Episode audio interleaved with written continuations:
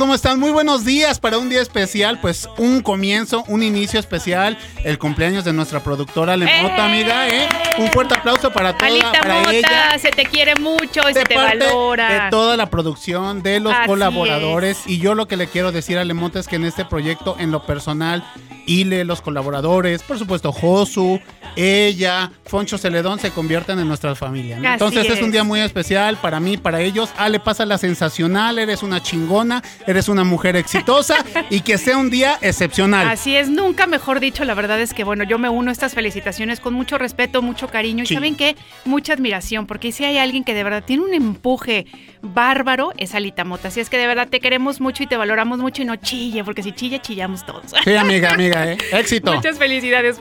Así es. Y ahora sí, comenzamos. Comenzamos.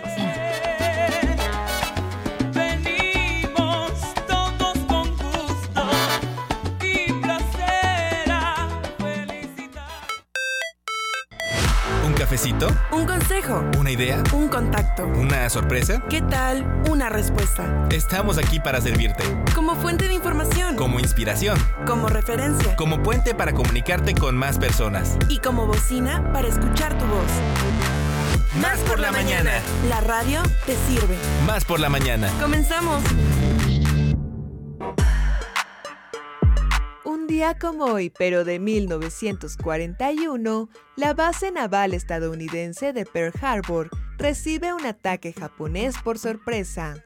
En 1598 nace Gian Lorenzo Bernini, escultor, arquitecto y pintor del barroco italiano. Y en el año 43 a.C., Cicerón es asesinado por soldados bajo las órdenes de Marco Antonio.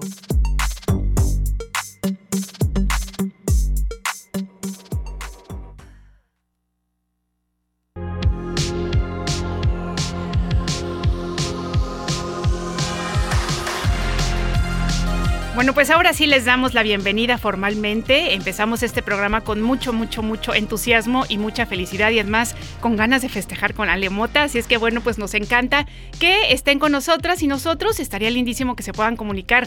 Y qué tal mandarle una felicitación a Un audio. Ale, un audio. José Luis. Alor de Coatzacoalcos, Osvaldo de las. Higueras, todas las personas que, que hacen comunidad, estaría muy chido. Nos encantará escucharles y bueno, pues sobre todo estos buenos deseos para nuestra queridísima Alita Mota. Saludamos a los 212 municipios de los ocho estados vecinos con los que tenemos la fortuna de colindar. Y bueno, pues justamente queremos decirles que los teléfonos en cabina para que se comuniquen con nosotros son 2288 42 35 07 y también el 2288 42 35 08. El WhatsApp, por supuesto, es el 22 88 42 35 07, nuestro WhatsApp por la mañana. Comuníquense con nosotros, de verdad nos dará mucho gusto saber de ustedes. Y por supuesto, amiga, como cada mañana los invitamos a que también hagan comunidad a través de las redes sociales, en Facebook, Twitter, Instagram y TikTok. Nos encuentran como arroba Radio Más RTV. Y ya para, si nos quieren sintonizar a través de la magia de la internet, bueno, pues con una media barrita, media barrita de señal y un poquito de saldo, nos pueden escuchar en Tuning Radio o en radiomás.mx. Ahí estaremos muy gustosos de, eh, pues de que también nos escuchen a través del internet. Así es, y bueno, decirles que hoy es cumple de Alemota, pero también hoy es santo, Sí. es el día del santo de todas aquellas personas que llevan por nombre Ambrosio. Así es que si usted es Ambrosio, le deseamos que pase un muy, muy feliz día de su santo. Así es que bueno, amigas, amigos, pues les decimos que. eh, les Ah, pero antes, amiga, antes, usted, permíteme. usted. Tenemos, hoy como es cumpleaños de Ale Sacó Sí. la chequera y bueno, ella está dando, nada, cierto. Bueno, tenemos 10 cortesías para el concierto del Foro Boca este fin de semana.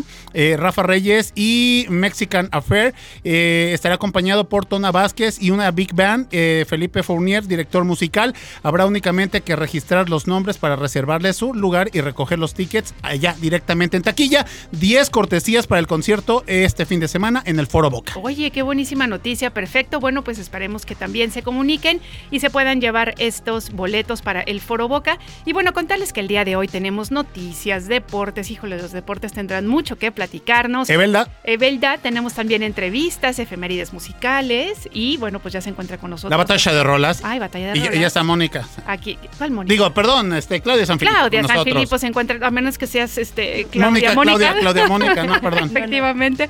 Tenemos también el día de hoy sujeto en la historia y Jalapa come rico con Ek Ochoa. Ochoa. Así es que bueno, pues quédense con nosotros. Les prometemos que haremos un programa pues del, este, de lo mejorcito que nos salga del Exactamente, corazón. vamos a sacar lo mejor que tengamos. Nuestro pecho es. no es bodega, así es de que lo. Efectivamente, muy bien. Bueno, pues continúen con nosotros porque ya saben que Somos Radio Más, somos más por la mañana y así comenzamos.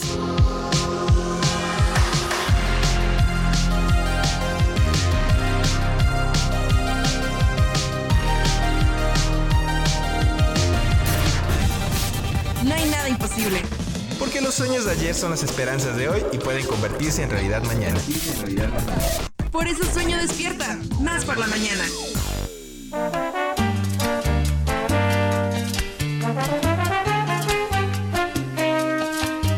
Muy bien, bueno, pues como ya les decíamos, está aquí Claudia, que ya la estamos bautizando, Claudia Mónica San Filipo. Oye, como los nombres, ¿no? Como los nombres, La de exactamente. Mónica, Alejandro, Así Diana, es. San Filipo. O- Antes que arranquemos la sección con nuestra colaboradora Claudia, que está aquí con nosotros, eh, agradecerle el, pre- el presente que nos dio la semana Ay, pasada. sí, un pequeño souvenir. Muchísimas gracias, Claudia, por ese detalle. Y también un abrazo y un saludo a su esposo, a Charlie. A ver, Charlie Richardson, ¿cómo es posible? que todos los días viene. Exactamente, que, se no venga a cabina. claro, que venga a saludar. Nosotros decimos, hagan comunidad y Charlie se queda en el Charlie carro. se queda en el coche, qué Vamos, Charlie, barbaridad. vente por favor a cabina próxima semana, aquí te queremos, te Así mandamos es. un abrazo. Yo que lo veo con sus hijos, de verdad que es un modelo a seguir de padre, cuando se expresa de Claudia, de su esposa, también es algo muy padre eh, que, que transmite, ¿no? Así que la quiere, que la admira, que la apoya, que la empuja para adelante. Entonces, esposos y papás como esos hacen mucha falta. Ay, qué bonitas palabras. Esperemos que sí. nos estés escuchando, Charlie. Te mandamos un abrazo y de verdad la siguiente semana aquí te esperamos, Claudia. ¿Cómo ve? Oye, Claudia, ¿y ¿por qué lo invitan si es mi sección? ¿Cómo estás, Claudia? Hola, muy buenos días. Muy bien, muchas gracias y gracias por hablar tan bonito de Charlie, que sí es un súper... Tipazo, claro. tipazo. Qué bueno. Bueno, pues es que ver, no nos extraña que hayas hecho selección si tú también eres una encantadora persona. Claro Ay, que sí. Son muy lindos aquí. Oye, bueno, cuéntanos de qué vamos a hablar el día de hoy. Pues de Turquía, Uy, qué ¿no? cosa. Que, que te quedaste ahí. Sí, que con muchas ganas saber. de saber. Y bueno, para hablar de Turquía hay que conocer un poquito su historia. Y ahí sí, Alejandro, este, te, vas a, te voy a llevar a la primaria. Venga. Entonces es Estambul, antes Constantinopla. ¿no? Que es la única ciudad en el mundo que está entre dos continentes, Europa y Asia. Entonces, por su situación geográfica, eh, era un punto de álgido de la economía, de la ciencia, de la religión, porque pues ahí pasaba la ruta de la seda, ¿no? Entonces llegaban pues la seda, el incienso, las pieles, este, piedras preciosas, el papel de China y eh, era como la aduana hacia Occidente, ¿no? Turquía. Entonces ah, es, es un lugar eh, que de hecho cuando llegas al aeropuerto te dice, llegas al punto de encuentro de la economía mundial. Y el estar ahí, bueno, eh, te remite a tantos siglos, ¿no? De do- donde se, se hacía el trueque. De hecho, se dice que ahí empezó la moneda, ¿no? Porque pues había tanta mercancía, eh, pues que ahí empieza la moneda. Entonces, cuando Turquía desde el día uno era imperio, ¿no? Eh, Teodosio, Teodosio, si no mal recuerdo, eh, el emperador, cuando él muere, el emperador romano le deja a un hijo el imperio romano y al otro hijo el imperio de Occidente, el imperio romano de Occidente, que es el imperio bizantino. Entonces Turquía siempre ha sido desde el día uno un imperio. Y eh, para derrocarlo, eh, los turcos otomanos crean, bueno, un húngaro crea esta, las balas de cañón, ¿no? Porque eran impenetrables los castillos, ¿no? Los castillos medievales que medían 12 metros de altura Claro. por 600 metros de ancho. Sí, que tenían como toda esta disposición de fortaleza, ¿verdad? Así es. Ajá. Además, por su ubicación geográfica estaba amurallada Estambul. eh, y, y bueno, los turcos otomanos también entran por tierra. ¿No? Entonces, en la mañana siguiente ven los barcos ahí y pues bueno, la caída de Consta- la famosa caída de Constantinopla, que es muy importante porque da el término a toda la, la- la era medieval y da pie al renacimiento. porque todos los filósofos que estaban ahí, griegos, Ajá. egipcios, pues se van a Europa, ¿no? Con la huida de, pues cuando llegan los otomanos. Y se dice, bueno, no se dice, eh, los turcos otomanos cierran fronteras, ¿no? De todas estas especies, telas. Y entonces eh, los españoles mandan a, a buscar las Indias y fue como Cristóbal Colón nos conquista. Entonces imagínate toda la importancia de, de Constantinopla, de Estambul, ¿no? Sí, en- hasta dónde trasciende, ¿no? Finalmente. Así es. Qué padre. Y bueno, el 60% de las ciudades bíblicas está en Constantinopla. Qué maravilla. Y dicen las malas lenguas, ¿verdad? Que pues como el, el imperio romano solo se quedó con Roma como ciudad bíblica, Sí. tuvo que crear el famoso Camino de Compostela, de Santiago de ¿A Compostela. poco? Que además todo el mundo sabe que no está ahí el santo, Ah, sí. que no está ahí Santiago. Ajá. No lo lo tuvieron que crear porque se quedaron sin ciudades bíblicas. ¿Qué? Imagina. Oigan, hablando de lo del Camino de Santiago, a mí es eh, como que mi sueño de vida. Híjole, ¿qué crees que el mío también, compadre? ¿En serio? Deberíamos Amiga. animarnos, deberíamos animarnos, ¿verdad? Oye, que nos Sí. manden, que nos manden de A transmitir Claudia de misioneros. también, que nos exactamente podemos ir a hacer una transmisión este en el Camino de Santiago. Estaría fabuloso. Sí, no unos cuantos kilometrillos. Sí, sí, sí, casi nada, unos cuantos días Así caminando. es, Así es.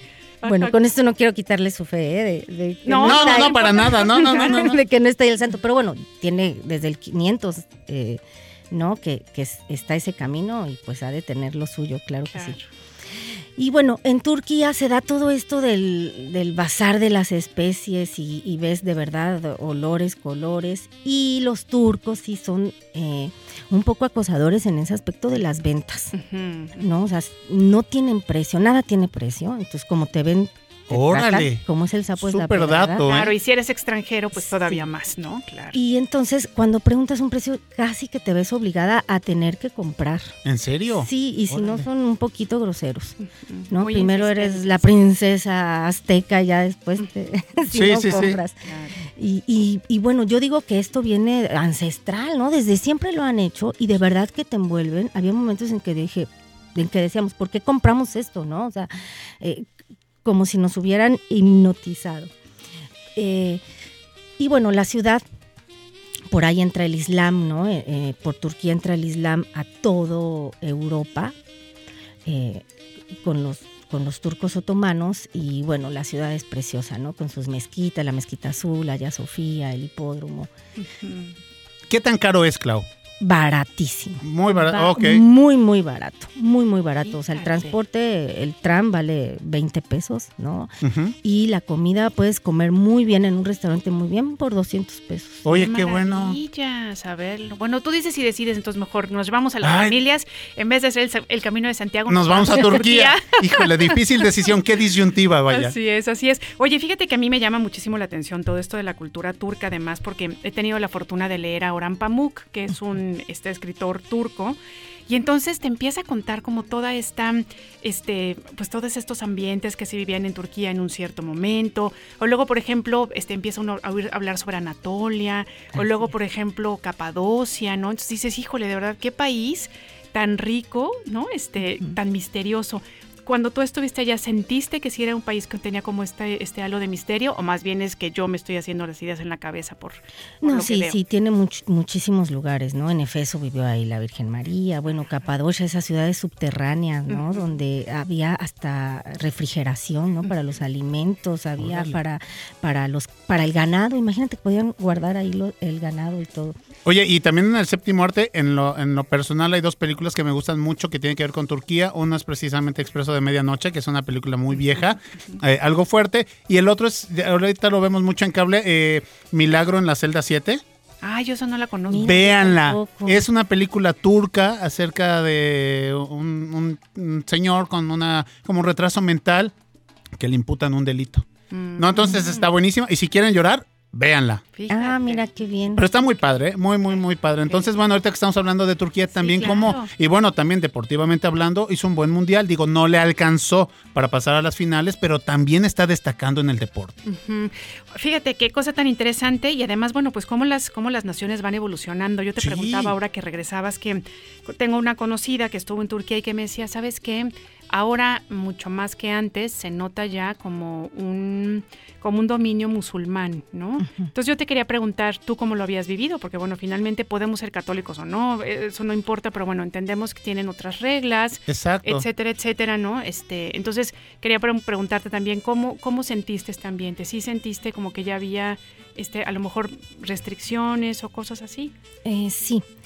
No como Qatar, ¿verdad? Así Ajá. tan estricto, Ajá. pero, pero sí se siente la diferencia de Egipto, por ejemplo, ¿no? Que, que las personas son muy amables. Aquí en, en Turquía los turcos sí, un poco despectivo hacia la mujer, sí, sí lo noté. No, machismo, no sé. Mm, Y de no querernos dar información o que le decían a, a- a su esposa, ¿no? Si no es árabe, no le digas, porque andábamos buscando una mezquita y, ajá. y sí, sí se siente. O compras el agua y ahí como que te la avientan.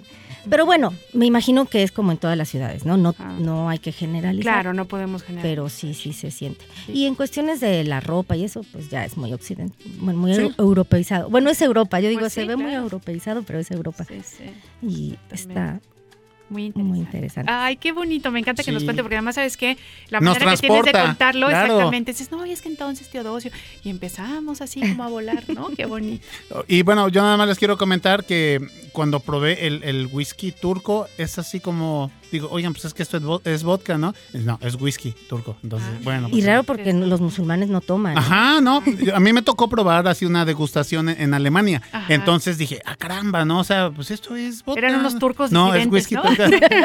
Yo creo. Sí, sí, sí. Le voy- les voy a traer café turco, eso sí es muy rico, Rico. para la próxima. Oye, más Órale. fuerte, fuerte, ¿verdad? Sí, es fuerte, Muy fuerte. Ah, Ay, qué rico. Y también saben qué, fui en este, en este que se hizo viral, este chef de la sal. Ah, sí, claro. sabes, Sí, este que, que hace así, que que la sal Ajá. cae por el... Las hamburguesas deliciosas, ¿eh? creo que son las mejores hamburguesas que he probado ahí en, en la Torre de Galata. Amiga, hay que ir a Turquía a transmitir. Sí, tenemos, nos tienes que llevar, Claudia, por favor, este, Claro a, sí. a conocer Turquía. Oigan, bueno, pues, Te agradecemos mucho que estuvieras con nosotros. Gracias verdad, por la clase y la Gracias por colaboración. la clase de historia, Sí, me claro. encanta. Así es, y pues aquí por aquí te esperamos la siguiente semana. Con Charlie. Sí. Ah, sí, Vale. Charlie, por Invitadísimo. favor. Órale. Invitadísimo. Muchas Gracias, gracias. adiós. Que tengas muy feliz día. Y nosotros continuamos. Esto es Más por la Mañana.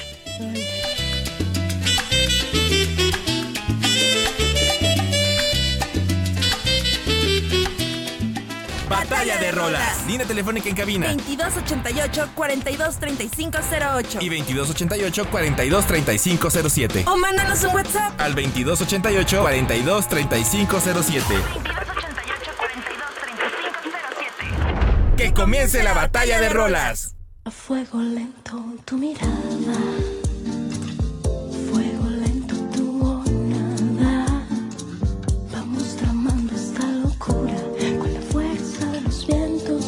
la. Sigue el camino del cortejo. Perfecto. Bueno, pues vamos a arrancar con la batalla de rolas, chicos. Pero antes, un mensaje que le llega a la homenajeada desde Tamalín. Dice: ¿Qué tal, mis estimados? ¿Cómo estamos? ¿Todo bien? Saludos cordiales, pero sobre todo a la sirena de la radio, Ale Mota. Dice: Todavía recuerdo su programa de radio desde la cabina. Casi siempre me complació con algún tema musical. Saludos de su amigazo de Tamalín, Iván, donde todos los días los escucho, incluso si son grabados los programas. Muchísimas gracias, Iván.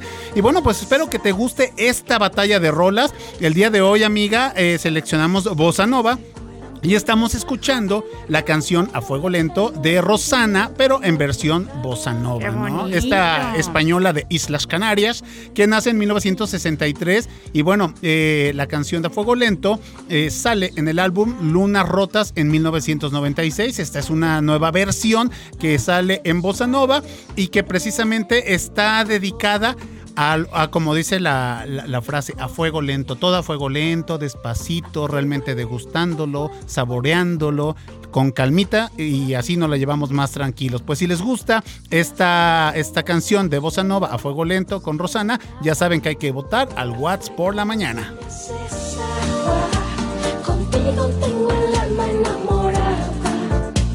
Me llenas, me vacías, me desarmas.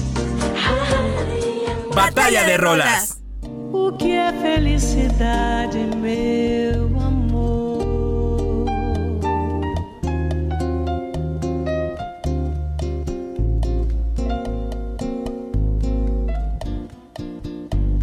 Muy bien, bueno, pues lo que estamos escuchando en este momento es Corcovado, eh, cantada por la recién fallecida y cosa que lamentamos mucho, Gal Costa. Esta canción de Corcovado también se llama en inglés Quiet Nights of Quiet Stars y es una canción estándar de jazz y bossa nova escrita por nada más y nada menos que Antonio Carlos Jobim en 1960. Fíjense que después de él este, hacerla, crearla en portugués, hubo un letrista norteamericano, Gene Lees, que escribió una letra en inglés, por eso es que también tiene un nombre en inglés. ¿Y quién creen ustedes que fue la primera persona que hizo esta canción famosísima? Pues ni más ni menos también que Tony Bennett. Ah, mira. Aunque bueno, por supuesto después vinieron muchas y han venido a lo largo del tiempo muchas eh, versiones de esta canción otros de Corcovado. Exactamente. Y bueno, pues contarles que Corcovado justamente se refiere a la montaña con el mismo nombre que está en Río de Janeiro. Así es que bueno, pues si quieren ustedes escuchar, es que está haciendo Alejandro El Cristo la de pose del. Cristo de Corcovado, exactamente. Si quieren ustedes escuchar esta canción completa, pueden comunicarse al 2288 4235 07 y 08. Ao encontrar você, eu conheci. WhatsApp por la mañana. 2288 423507. WhatsAppea con nosotros. WhatsApp en cabina. Más por la mañana. El éxito llega para todos aquellos que están ocupados buscándolo. Más por la mañana.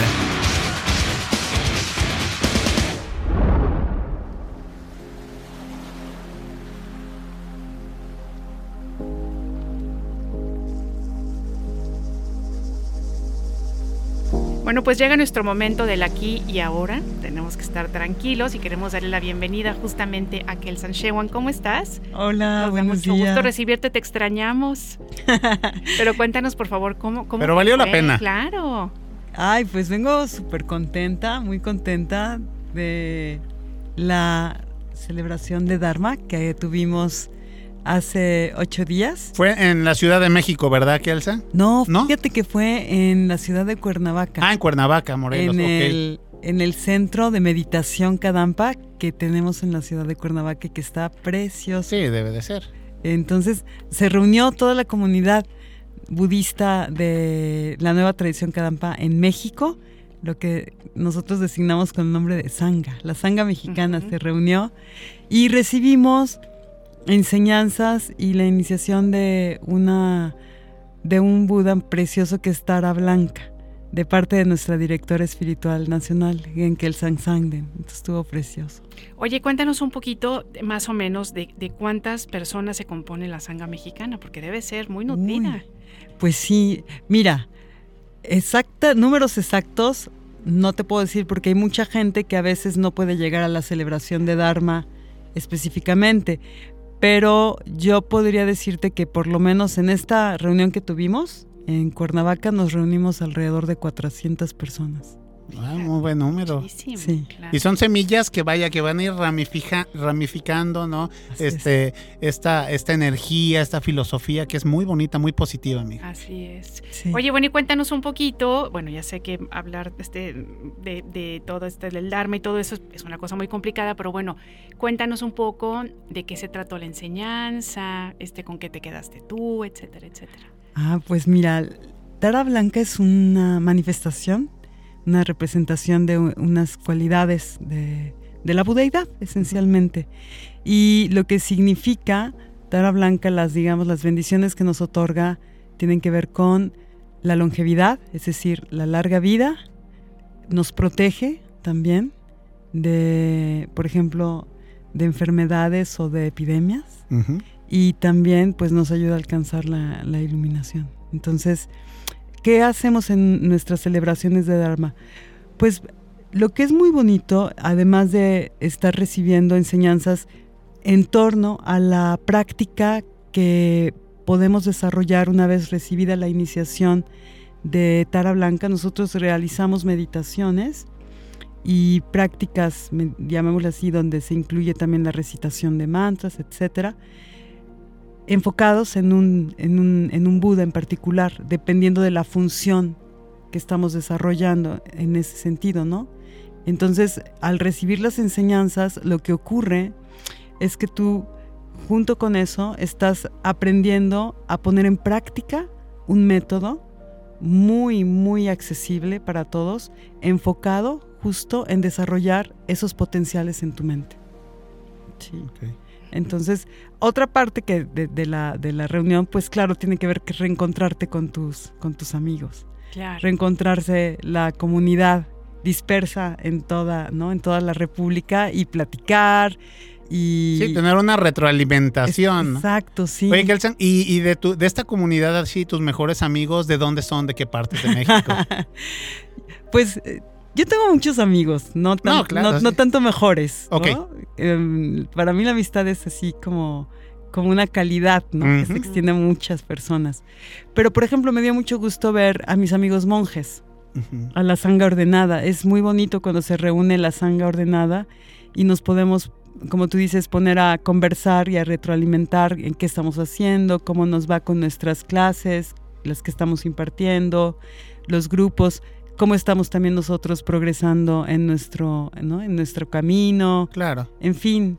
Pero te diría que me da mucha alegría reencontrarme con la sanga ordenada. Qué padre. Porque Oye- también es eso. te- Antes, para empezar el festival, tenemos una reunión, todos los monjes, antes de que inicie, digamos, la celebración, nos reunimos todos los monjes y renovamos nuestros votos de ordenación. Qué padre. Eso, eso te quería preguntar Sí. porque te iba, te iba a preguntar, bueno, a ver, cuéntanos qué es la, la sanga ordenada, ¿no? Sí. Este, porque entonces esto quiere decir que estaba abierto a todo el público. Entonces, Ah, claro. practicantes estaban también, podían asistir practicantes y estaban también, obviamente, todos los monjes. Sí, Ah, claro, esto es para todo el público. Inclusive gente que no, que por, por ejemplo, tengo buenas noticias. A ver, venga. Estoy muy contenta porque por primera vez fue sanga de Jalapa. Ah, Venga, eh, qué padre. Ya hubo participación jalapeña. Ya, Jalapa estuvo Representación, presente. venga, qué chido. Fuimos 15 personas de aquí, de Qué Jalapa. padre. Sí, muy padre. Muchos de ellos eh, alumnos regulares de las clases. De los jueves. Pero- sí, pero Ajá. también pasó que llegaron dos nuevas personas Así que, que por primera vez, pues, su- claro, a invitación de algunos Sí, ¿no? sí, sí. practicantes de aquí, pero que no habían tenido oportunidad más que, creo que una de ellas había ido a la conferencia de Gensanden Ajá. y ya. Y la otra persona nunca había ido a nada. Pero animada por esta amiga, llegaron. Entonces fue muy bonito porque teníamos de todo, ¿no? Claro. Sí. Qué bonito. no, hombre, qué, qué- qué fabuloso. Y esperemos que las personas que escuchen, que escuchan este programa, amigos, se den la oportunidad. Yo créeme que quiero hacer así un mega espacio para ir los jueves con, con Kelsan, este, a, a las 7, ¿verdad? En el restaurante vegetariano. Y porque siento que es un, es un, es un momento que necesito y que, y que me he ganado y que sé que me va a ayudar mucho, ¿no? Para encontrar, pues, un, un mejor equilibrio, ¿no? Emocional, mentalmente hablando. Sí, claro. Fíjate que los beneficios de practicar la meditación y de aplicar enseñanzas que lo que buscan es que mejoremos nuestra vida y nuestras relaciones con los demás es algo imprescindible. Sí. Es algo que es alimento, alimento para el espíritu y alimento también para generar también en nosotros las habilidades de poder ayudar a muchas personas. Claro. Mm, A mí eso, a mí eso es lo que siempre, siempre que lo platicamos, siempre me, me maravilla, ¿no? Justamente esa intención de siempre pensar en el bien nuestro, pero también en el bien común. Y siempre que te veo y siempre que platicamos, siempre lo digo. Pero es que de verdad, o sea, muchas veces digo, no, no vamos a comparar filosofías, ni mucho menos, pero el hecho de que todo el tiempo tengamos en la cabeza, ¿no? Que tengamos en mente el, el, el que sea beneficioso para todos, Claro. creo que es pues es como es la única manera en la que vamos a poder seguir este no salvando al mundo no y me refiero salvando al mundo hasta desde el punto de vista ecológico no o sea el hecho de que ustedes por ejemplo consideran que todos son seres sintientes no y que tenemos que, que cuidar y respetar las vidas de todos a mí me- eso me parece fabuloso fabuloso oye háblanos un poquito más sobre la tara blanca a mí me gustaría saber un Ah. poquito más Tara Blanca es una, es una, es una Buda femenina muy hermosa. Su color, ya lo dices. ¿no? Es blanco. Y tiene unas características que quisiera describir brevemente para que se la puedan visualizar. Tiene siete ojos, Que eso es muy bonito. Tiene un ojo, bueno, nuestros dos ojos y en, en el entrecejo tiene un ojo más y luego tiene dos en las palmas de las manos y dos más en las palmas de los pies. Y evidentemente atrás de esto hay toda una simbología, ¿no? Hay una intención detrás de, de cada uno de los. Cada Buda tiene aspectos diferentes y cada aspecto revela cualidades en estas deidades. Ok, ok. Acá ya, mira amiga, lo- Ah, lo- ya la le googleé. Perfecto. bien. Y además la describiste perfecto, ¿eh? Para los amigos de radio que nos escuchan, lo busqué en Google Ah. y ahí está Tara Blanca, ¿no? Con los siete ojos que, que dice Kelsan. Así es. Y una imagen que, que te transmite eso, ¿no? Paz, tranquilidad, bien. Así es, bienestar. Oye, sería buenísimo, Shewang, si pudiéramos la siguiente semana, que nos pudieras como empezar a explicar. O sea, en general sabemos, este, quienes no somos cercanos, ¿no? A la tradición, bueno, pues que hay un Buda, ¿no? Y ahorita, por ejemplo, tú nos dices que hay como diferentes manifestaciones, ¿no? ¿Podríamos platicar un poquito de eso la siguiente semana? Claro que Me sí. imagino que debe ser algo, ¿no? debe ser a lo mejor como, me imagino algo parecido a la Virgen María, que hay como diferentes también, este, que hay muchas O sea- otras vírgenes que son como derivadas de la Virgen María, una cosa así podría ser. No sé, ¿lo platicamos la siguiente semana? Y qué mejor que Kelsan. gusto, claro Claro. Sí, claro. Bueno. El pues día de mañana gracias. a las 7 en el Ah, jardín, claro. en el restaurante vegetariano. Kelsan. Ahí nos vemos. Eh, de los berros, hay que De los berros, sí, sí, sí. Siete de de, los la berros. noche. Sí. Sí, Bueno, muchas gracias por estar con nosotros y aquí te esperamos la siguiente semana. Igualmente, bonito Gustazo día. tenerte de nuevo Ay, aquí, sí, Kelsan. ¿Vamos a hacer una gracias. pausa, amiga? Hacemos una pausa. Venga.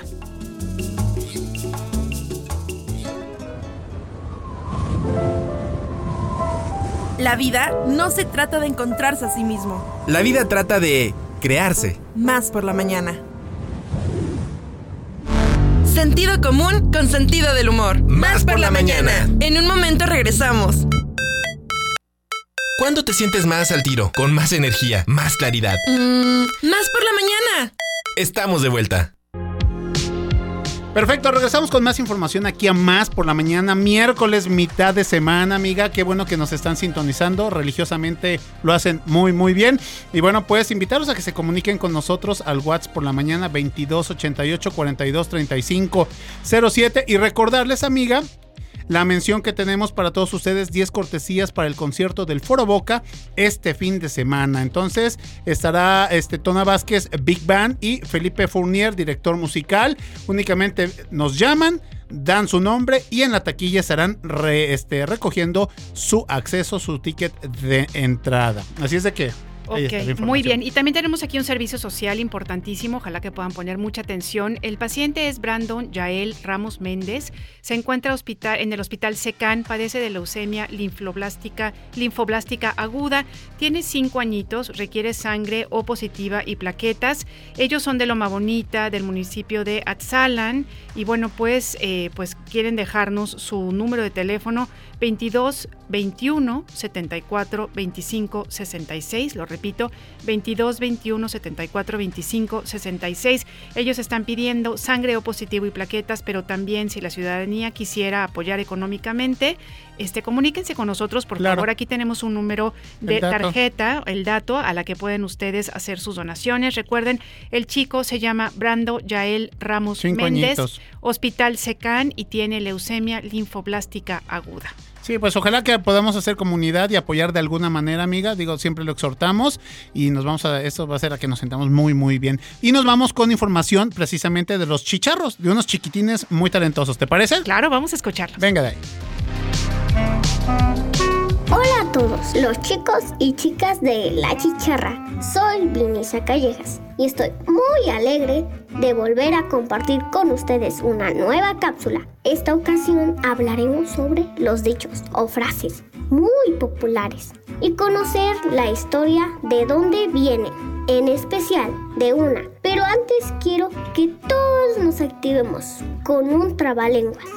Me han dicho un dicho que dice que yo he dicho este dicho. Está mal dicho, pues si yo lo hubiera dicho, estaría mejor dicho que el dicho que a ti te han dicho. Que dicen que yo he dicho. Y bien, continuemos. En esta ocasión les hablaré de esta frase muy conocida, que es el talón de Aquiles, que tiene su origen de la mitología griega. Se dice que Tetis, la diosa del mar, era muy poderosa, pero existía una profecía que decía que su hijo tendría un poder tan grande que superaría a su propio padre, Zeus, el dios más poderoso. Por lo que preocupado por esto, decidió casar a Tetis con un hombre mortal llamado Peleo y Tetis tuvieron un hijo al que llamaron Aquiles. Aquiles era mitad dios por su madre y mitad mortal por su padre. La diosa Tetis, temerosa por el destino de su hijo, decidió bañarlo en las lagunas de Estigia, cuyas tenían el don de la inmortalidad. Estando allí, sumergió a su hijo en las lagunas, sujetándolo por el talón. Sin embargo, esa parte quedó sin bañarse. De ese modo, el único punto débil de Aquiles era su talón. Aquiles creció y fue un gran guerrero y héroe de las batallas. Pero en la guerra de Troya, París, el príncipe troyano disparó una flecha en la única parte vulnerable de su cuerpo, el talón, creándole una herida mortal. Y ese fue el fin del poderoso Aquiles. Interesante, ¿no? ¿Qué otra frase o dicho han escuchado? ¿Les gustaría saber la historia detrás del pues? Entonces, sintonicen Radio Más para escucharme en la próxima emisión. Fue un gusto volver a estar con ustedes. Se despide Pinisa Callejas.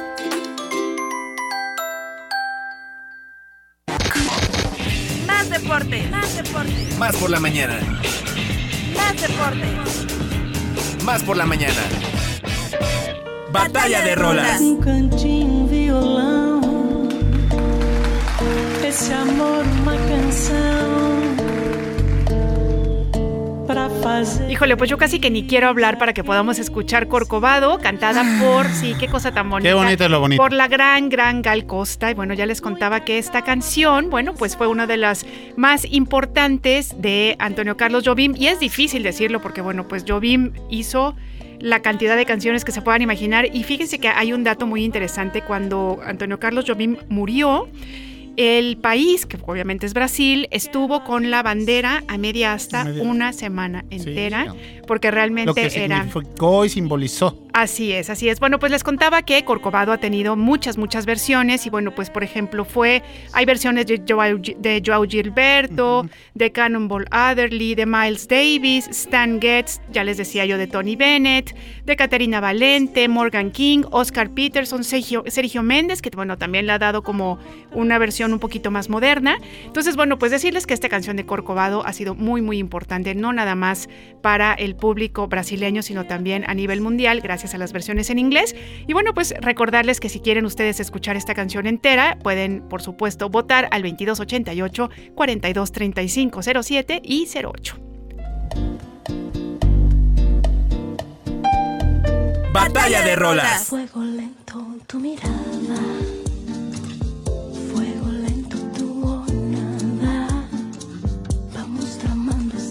Perfecto. Y bueno, pues vamos a escuchar ahora mi propuesta musical para todos ustedes. Ya lo habíamos escuchado hace algún momento a fuego lento con Rosana. Y bueno, pues esta versión en Bossa Nova sale en el año de 2012. Y bueno, pues eh, también otra canción con la cual podemos nosotros ubicar a este intérprete es la de Si tú no estás aquí, que es Uy, un que es una poquita. canción preciosa. Exactamente, muy hermosa y un poquito más de, de trovita. Con quizá. esta también es...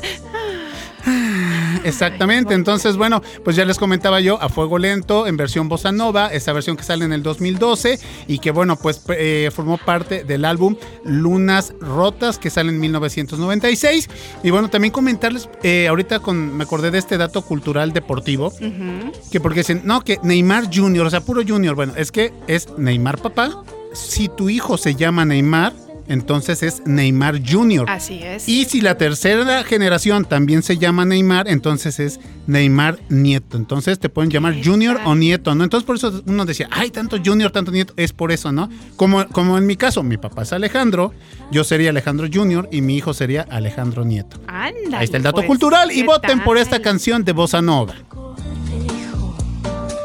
A fuego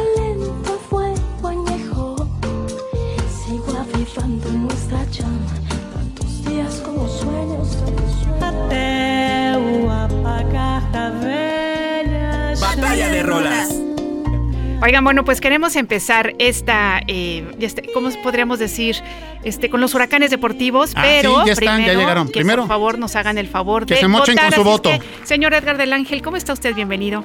Mi querida amiga y eh, eh, rival deportiva. Rival, pues, pero- buenos días. Hermano. Águila, buenos días a todo el auditorio. Paren actividades. El Bueno, se volvió a meter. no me toca a mí. Voy a apresurarme porque esta sección le pertenece a quien va a presentar en esos momentos. Buenos días a todos. ¿Cómo está? Queremos saber su voto, si nos hace el Muy- favor. yo me quedo porque esta, me, esta canción me marcó mucho. A fuego. A fuego lento. Sí, Muy bien. la Y el verdad que señor, sí. le agradecemos. Señor Erasmo Hernández de Menegui, ¿cómo está Perdóname. usted? Hola, muy buenos días, un gusto saludarle. No, yo, yo no soy el dueño aquí de. Yo no soy jefe ni de es mi señora.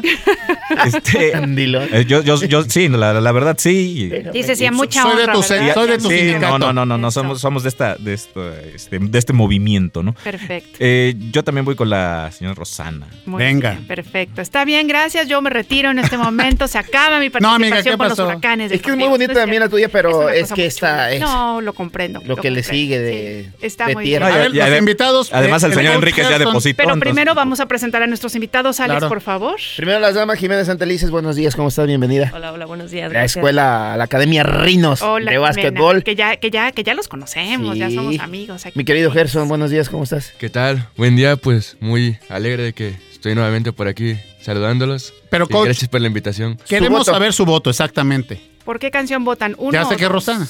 Cálmese. No, perdóname, alta. Primero las damas, a ver, Jimena. Dice, Yo voto por la 1. Eso, La una- gracias. Ándale, mira Ven, nada solidaridad. Sobres, coach. Sobres. Por la 2. ¡Venga! Ah, ahí está. ahí vamos, Ay, lenta pero peligrosamente. Está que- bien, ya no tengo nada que decir. Imagínate que esa canción te la, te la canten al oído. Sí. Hijo de Dios, no, sí. Bueno, y además que aquí sí la entendemos, ¿verdad? Porque si nos cantan corcovado en portugués, a lo mejor se nos vayan También lo entendemos. ¿no? Ahí está, plus, ¿Usted lo que somos políglotas, Ah, claro, por supuesto. uy, dale, ¿eh? Perfecto, nada, es cierto. No, es muy similar, ¿no? Yo creo que se entiende, se, se, se digiere bonito. Oigan, bueno, vámonos con la entrevista primero, señor Erasmo. Adelante, señor. Muy buenos días, pues nos acompaña Jimena Santelices y aquí el entrenador Gerson, que nos van a platicar de la Academia Rinos. Platícanos de- del- del proyecto que, que- que nos, que viene acompañando a esta academia. Hola, bueno, eh, la Academia Rinos es una academia de baloncesto y de fútbol. Eh, tenemos edades desde los 4 años hasta los... Bueno, ya la última vez que estuvimos por acá comentamos que estábamos por abrir el horario nocturno. Que esa es una de las novedades y- y, Exacto. porque lo que nos visitan. Exacto, ahora ya, ya es una realidad, ya existe, entonces eh, pues ahora sí ya no hay pretexto, ¿no? Ya no hay, ya no hay límite de edad, desde los cuatro años hasta los 40, 50. Ya me eh, estaban dejando fuera del promedio, qué cosa más triste. No, todavía. No, nosotros ya, ya le entramos en el máster, ¿cómo no? Como el vino. Exacto. Sí, entonces pues ya esa es una de las, de las novedades que traemos. Eh, ya tenemos horario nocturno, eh, es de lunes, lunes, martes y jueves de 7 a 8.30 de la noche. Perfecto, Jimena. Yo creo que es importante, ¿no? Que le den eh, cabida también a esas personas que todo el día laborando y pues dice, oye, ¿qué hago después de las 7, 8 de la noche? Pues ahí está la academia, se preocupó perfectamente por ellos. Así como se preocupa por ellos, se preocupan, digo, por la formación de los niños de los 4 años, el aprendizaje, el gusto por el deporte, por el básquetbol, el mismo fútbol, que mucha gente piensa que solamente están enfocados al básquetbol. No, señores, también el fútbol. Sabemos que ahorita está el mundial en, en boca de, en boca de todos, en apogeo. Eh, se preocupan por eso y también hay algo, algo novedoso este, dentro de la Academia Rinos que está preocupado por la integridad de cada uno de los integrantes. ¿Me puedes platicar? Un seguro por ahí que me comentaron por ahí. Así es que platícales a la gente para que se animen porque se están preocupando realmente por ellos. Claro, eh, tocando ese punto nos preocupamos tanto que estén bien físicamente, emocionalmente eh, y más que nada en la cuestión de la integridad. Y aquí vamos a tocar un tema que es este que ya se integró a la academia, un seguro para los jóvenes que forman parte de la academia, pues para que estén seguros, ¿no? Tanto en la academia, en el traslado y viceversa. Pero ya es un, un plus para los jóvenes, ¿no? ¿Qué Que no solamente sea situación física, sino también, pues, ¿cómo les diré? Sí, un cuidado como Un más cuidado. integral. Así tal es. ¿no? hombre. ¿Qué, qué incluye este seguro para, para que lo tengan un poquito más claro lo- los, los papás que llevan a los chicos o incluso lo- los, los, veteranos como el señor del ángel? Déjame. Que podemos ir al nocturno. Que dice que es como los vinos, pero siempre llega vin- vino lesionado, vino Cansado. Oye, yo soy, cansado. yo soy entonces, yo Sí, soy sí, sí. yo. Nos También soy vino. ¿eh? También soy vino. ¿Qué incluye este, este Nos seguro? Ay, Dios. Bien, bueno, el seguro incluye, pues, este, dentro de las instalaciones si te lesionas, alguna circunstancia de esas que esperemos pues no lleguemos, ¿verdad? El seguro de traslado de la academia a su escuela o de la escuela a la academia, igual cuando hay un torneo o algo así, si se lesiona algún o algo, algún percance, pues el seguro lo cubre. Perfecto. Tengo entendido que obviamente cuando pasa eso, los papás luego solventan esa parte de, de- de- de los gastos y ustedes se lo reintegran un poquito más adelante, comprobando por supuesto todo lo que se ocupó en lesión. Ojalá, digo, ojalá no se Ojalá ocupe, porque bueno, cuidan mucho ese aspecto, todo va de la mano en el entrenamiento, el acondicionamiento físico, para que ellos estén a punto y este para disputar cualquier partido, ¿no? Claro, sí, y pues sí, eh, también recordar, ¿no? Que contamos con servicio de, de nutrición, Fisioterapeuta. y demás. Entonces, como que ahora el seguro es, es un plus que se, que, que se agrega a todos las, la- los beneficios que, que- que tiene la academia, ¿no?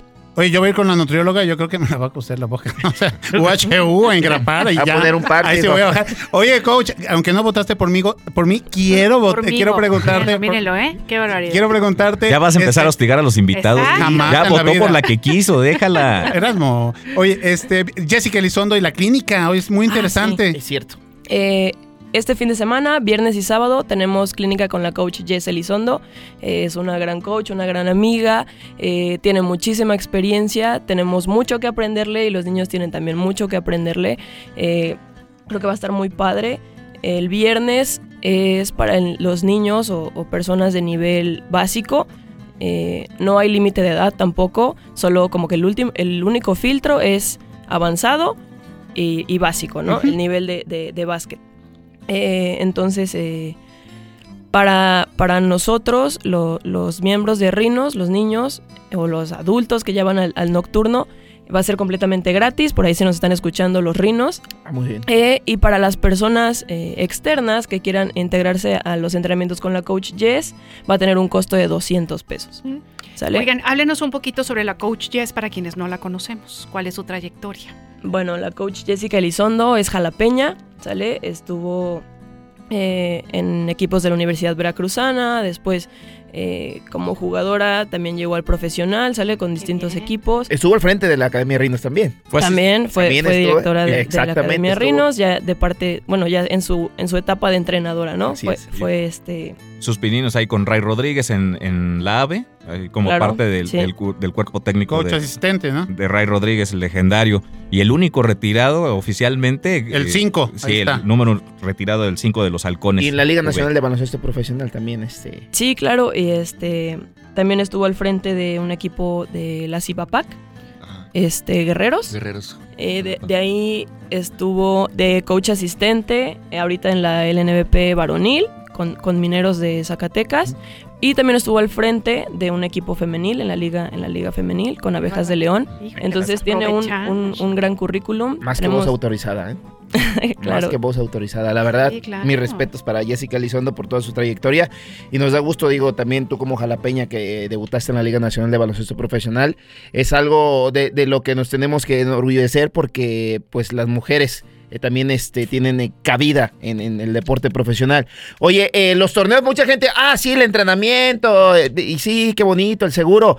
Pero no nada más están entrenando, sino que están participando en diferentes torneos. Platíquenos también, hablando del básquetbol y hablando del fútbol. Ok, bueno, tomo la palabra. Nosotros estamos, como ya les había comentado, en la Liga Municipal, con la categoría mayor, y ahorita ya estamos integrando a, los, a la categoría menor en torneos que se están abriendo, en torneos cortos, por así decirlo, para que ya empiecen a foguear, a foguearse y a jugar, y no sea solamente entrenamiento, ¿no? Y sí juegan entre ellos, pero no es lo mismo que se, que se enfrenten contra jóvenes que, no sé, pueden jugar más, menos, y conozcan otro tipo de jugadores y vayan agarrando experiencia en la cancha. Perfecto. Y- ¿Algo más que agregar, chicos? Bueno, adelante. Bueno, y en cuanto a los torneos, pues los invitamos, que en enero se va, se va a abrir el torneo de tercias, varonil, femenil y mixto. Ah, oye. Si nos pudieran platicar un poquito para los chicos que eh, se quieren adentrar al baloncesto, ¿cómo es este torneo del 3x3? Ok. ¿Cómo funciona? Porque obviamente pues no es, no es como jugar naturalmente, ¿no? Sino eh, cambia un poquito la modalidad. Si lo pudieran explicar un poco para la gente que nos está escuchando, por favor. Bien, pues la modalidad de 3x3 varía un poco. Para, para un inicio no es toda la cancha, sino solamente la mitad. una Media sola cancha. canasta, ¿no? Así es. Sí, sí, sí. En cuanto a los puntos, sigue siendo igual, 3, 2 y 1, ¿no? Eh, para el número de jugadores es un máximo de 5, en cancha 3. Claro. Ok. Y pues se van turnando uno y uno, dependiendo, ¿no? El, el juego se termina cuando term- llegan a los 21 puntos o son dos cuartos, me parece, de, de 10 minutos. Ya, si en esos de 20 minutos, por así decirlo, Ajá. nadie llega a los 21, bueno, gana El que haya anotado más. Pero si llegan a los 21 puntos antes de que terminen los dos cuartos, por así decirlo, pues gana el, el que llegue primero a 21 puntos. Eso es a grandes rasgos. Ok. Como, como regla de knockout, ¿no? 21 y ahí queda, ¿no? Y está bien porque saben que luego pues no te completas, amiga. O sea, para, lo- para el equipo que son mínimo cinco en cancha, a veces no, no, no te llegas a completar. Entonces esta es una muy buena opción, ¿no? Y este y pues con esta modalidad está bastante padre. Sí, por supuesto, es más, más dinámico, ¿no? Más de deporte ráfaga todavía es más ráfaga esta. Sí, no, y- iba a decir, es como que más intenso, ¿no? Sí. Porque además se recorta la cancha, se recortan los espacios y, y, este, y el juego se vuelve un poco más defensivo, ¿no? Y hay un detalle, es más intenso, más cansado. Y para los que les gusta más el contacto, en el 3x3 se permite más el contacto. no es tanto que por una falta, es un poquito más Sí, exigente. sí. Sí, más físico, Exactamente. Es como más físico. callejero, ¿no? En el el fútbol asunto, ¿no? pegabas con todo, yo creo que aquí se te... Pues ya hay de, te de líbero, yo luego voy a entrar de líbero. Chicos, muchas gracias, Yo de Jimena. aguador. Gerson. Gracias. Sí, Gracias, yo, de yo- verdad. yo sería la aguadora, porque además ya no, Porrista, ya, amiga, ya- ya no me, ya no me incluyó en el, en el grupo, ¿vieron? Ya aquí somos tres y a mí me dejó. fuera. No, no, No, pero que yo de- dije de- de uno, dos y tres. sí, sí, no, él, no, ves que yo él sería como banca. los vinos. Yo sería, banca. él es el, señor de cristal, sí. Sí, él sí, es. Oh, oh, Él es oh. ocho. Eh, Y se me olvidaba, por último, perdón, tocar un punto. En el 3x3 es libre. Pueden entrar desde chiquitos, grandes. Oye, de qué todo. padre, ¿eh? No hay un límite de edad. Eh, Está bonito. Está, está muy padre porque te puedes integrar hija, con, mi con- hijo, exactamente con la familia y, Claro. y vamos este, a pasar un buen momento, también. ¿no? Yo, yo me quedo sentada. A Bruno y señor. Chiquito chicos, redes años. sociales, Jimena. ¿Dónde los encontramos? Ah, en Facebook, en Instagram, como Rinos Jalapa. Muy bien. Facilito. Pues muchas gracias, chicos. No, muchas No, gracias, gracias a ustedes. Un por la gusto tenerlos aquí de nuevo. Gracias por votar. Gracias. Que sigan los femenina. éxitos, que sigan Oigan, chicos, y ya para cerrar, eh, bueno, pues ya, adiós España, ¿eh? Ayer en penales frente a Marruecos. Exactamente, Ay, bueno, ¿qué podemos decir? Ya a mí mi España en la tanda de penales, tres penales Sí, eh, no. errados No, por ahí. Marru- España, óyelo. y, y Marruecos, pero bueno, Hakimi, un dato que mucha gente no sabía. Hakimi, este lateral por derecha que jugó con el Real Madrid, fue campeón de Champions. Bueno, dicen, ¡ay, es marroquí! No, eh, bueno, él nació en Madrid, España. Fíjate. Él es madridista y obviamente representa los colores de Marruecos. Y el portero Bono. Él dice, no, también muy buen. eh, hasta vos, ay, qué guapo está el portero. Ya saben, ¿no? Ya saben. Pero bueno, eh, él nació en Toronto, Canadá. Fíjate. Toronto, Canadá. Y pues representa. Y también otro dato importante: Brasil es la única selección que ha puesto a jugar a los 26 elementos en este mundial. El último lo hizo ayer, que es Weberton, el portero, el tercer portero. Debutó el día de ayer al minuto 80 y Brasil es el único equipo que ha metido A que- los jugadores. 26. Y también nos hacía un hat-trick. El último hat-trick que se hizo en un mundial, los tres goles, ¿Qué hizo eso? eh, tres goles en un partido. Una persona. Cuando anota una- la misma persona, tres goles. Ah, ya. ya. Lo hizo el jugador de Portugal, que por cierto suplió a Cristiano Ronaldo. Suplió a Cristiano Ronaldo es eh, eh, el jugador Giancarlo Ramos. Él entró por izquierda, el, donde- el lugar de, de- de Gonzalo. Ronaldo, Gonzalo. Gonzalo, eh, bueno. Es, es que tú sí hablas bien. En portugués. Yo Eh, bueno, tres goles. lo- el, uni- el último que le hubiera hecho, que ya está pues desahuciado prácticamente, Pelé. Pelé era el último jugador que había hecho Hat-trick eh, un en hat-trick en un mundial y lo hizo el jugador portugués. Oye, tú que eres la Pati Chapoy de los deportes, tienes las declaraciones de Sergio Ramos. Exactamente, las declaraciones de Sergio Ramos, porque mucha gente, oye, que Sergio Ramos debe estar muy contento porque por la eliminación de España, porque no lo convocaron. Pues no. Ahí les van las palabras. Cuéntanoslo todo. Me mandaron la información Claro, directamente de España. este, Incluso él primero te lo. Sí, sí, sí, El, el- exactamente. el utilero de, de, Dice de Ramos. primero a Edgar y no, después su al mundo. asistente. Es su Es su asistente. community Ah. manager. Primero a Edgar y Ajá. después al mundo. Tengo contacto con su asistente, con la gente que le maneja Cercana las redes él, sociales. claro. Exactamente. Me mandó la publicación, van a postearla en unas horas. Tengo Es la exclusiva, es la Es exclusiva. exclusiva. Exacto. Dice, hoy más que nunca, orgulloso de nuestra bandera, orgulloso de nuestro país y orgulloso de nuestros jugadores. España no pierde, España aprende. España se cae, tropieza, pero se levanta y sigue al frente. Volveremos y volveremos con más fuerza. Vamos España. Mis respetos, ¿eh? Oh, Ahí están las palabras. Yo también. Bueno, nada más recordarles cómo quedan ya los, Los, cuartos, de, final. Los cuartos Hasta el de viernes, final. ¿eh? No hay partido ni hoy ni mañana. Ok.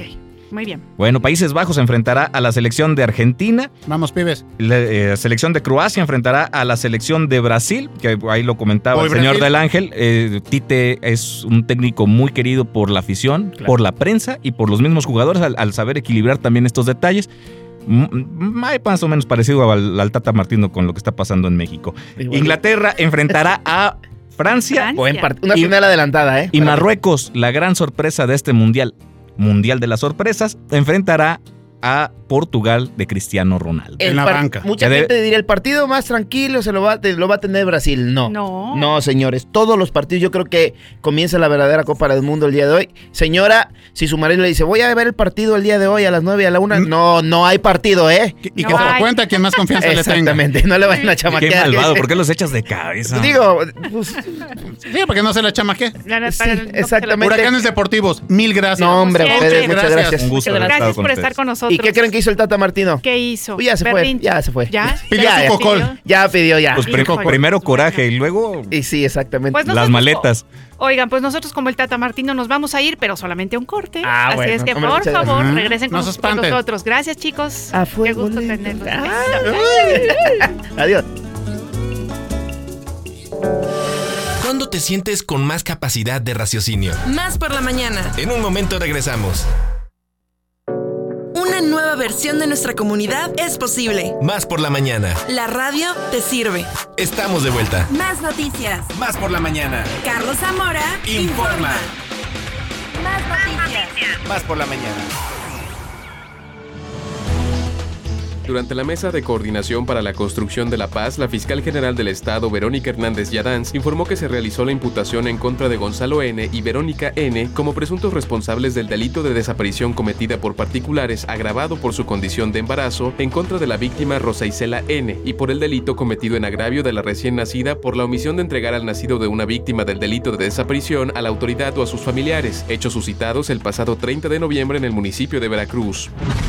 A través de un desplegado difundido en redes sociales, diputadas federales, locales, alcaldesas y síndicas manifestaron su respaldo al secretario de gobierno Eric Cisneros Burgos, descartando que en su comparecencia efectuada en días pasados ante la legislatura local haya incurrido en violencia política en razón de género en agravio de una legisladora de Movimiento Ciudadano. Aseguraron que no se pueden asumir las posturas personales que tratan de desvirtuar las expresiones del funcionario fue creada formalmente la Fuerza Especial de Reacción e Intervención de la Guardia Nacional tras la publicación de su acuerdo en el Diario Oficial de la Federación. Este grupo será encargado de operaciones de prevención y combate de delitos, así como de garantizar, mantener y restablecer el orden y la paz social en el territorio nacional. El secretario de Salud de Guanajuato, Daniel Alberto Díaz Martínez, confirmó que en la entidad se investigan 10 casos de una infección posiblemente ligada a la atención médica de personas con problemas renales y que provoca daños en el sistema nervioso tales como parálisis facial. En contraste, la diputada federal por Guanajuato, Diana Estefanía Gutiérrez, aseguró que se trata de casos de meningitis, hecho que ha sido denunciado de forma anónima por la población. Mientras tanto, en Durango, el gobernador Esteban Villegas Villarreal informó que se dará tratamiento preventivo a más de 1.400 sospechosos de meningitis por hongo, a fin de dar seguimiento a un posible padecimiento. El director general de la Organización Mundial de la Salud, Tedros Adhanom Ghebreyesus, pidió a las naciones que se unan a México en la firma del llamado a la acción sobre salud mental y apoyo psicosocial. Indicó que es necesario ampliar la oferta de salud mental y apoyo psicosocial durante emergencias. Por ello, insistió en que se debe hacer de ambos un componente integral de trabajo en la agenda mundial. El Servicio Geológico de Estados Unidos alertó que la lava del Mauna Loa de Hawái, el volcán activo más grande del mundo, avanza hacia los principales caminos de la zona. Indicó que actualmente la lava se encuentra a 3 kilómetros de la ruta 200 de Hawái, conocida como Saddle Road. Ante la posibilidad de que esta vía de comunicación quede afectada, el gobierno de Hawái emitió una orden de emergencia para permitir que los servicios de rescate lleguen de forma inmediata a la zona. No hay nada imposible. Porque los sueños de ayer son las esperanzas de hoy y pueden convertirse en realidad mañana. Por eso sueño despierta. Más por la mañana. Batalla de rolas.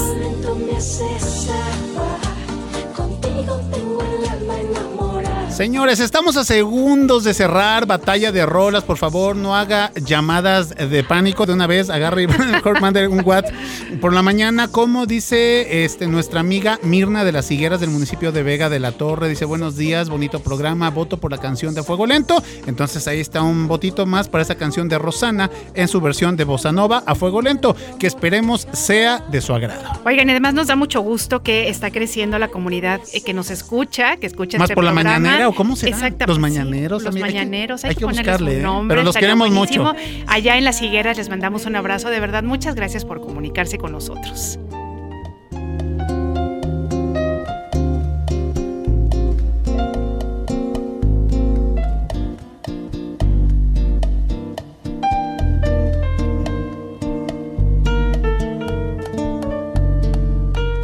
Um cantinho.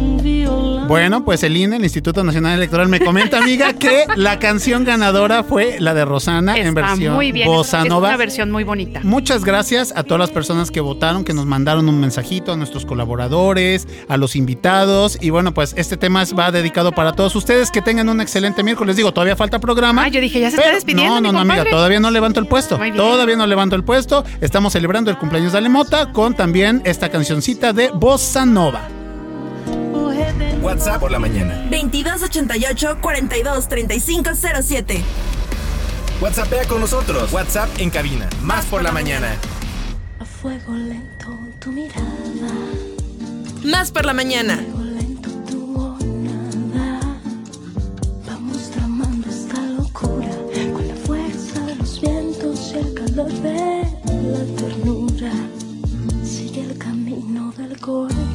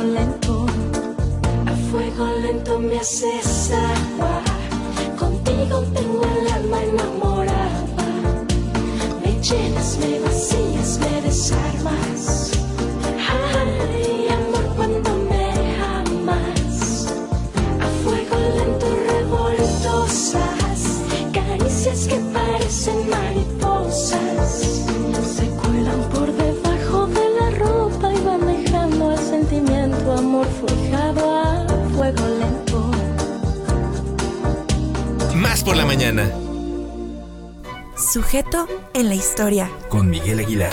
Sujeto en la historia. Con Miguel Aguilar. Más por la mañana.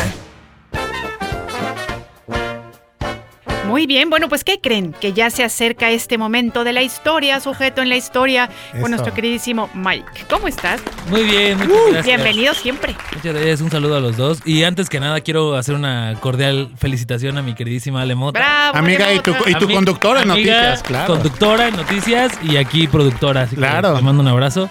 ¿Cuántos 15? 15. Sí. Pues poquitos. Sí, sí, sí. Veintitantos. Veintitantos Exacto. cumple la señorita. Muy bien. Ay, sí, oye, pobrecito, vemos la carita de Ale y él así con su carita de, uy, no quiero decir mi edad.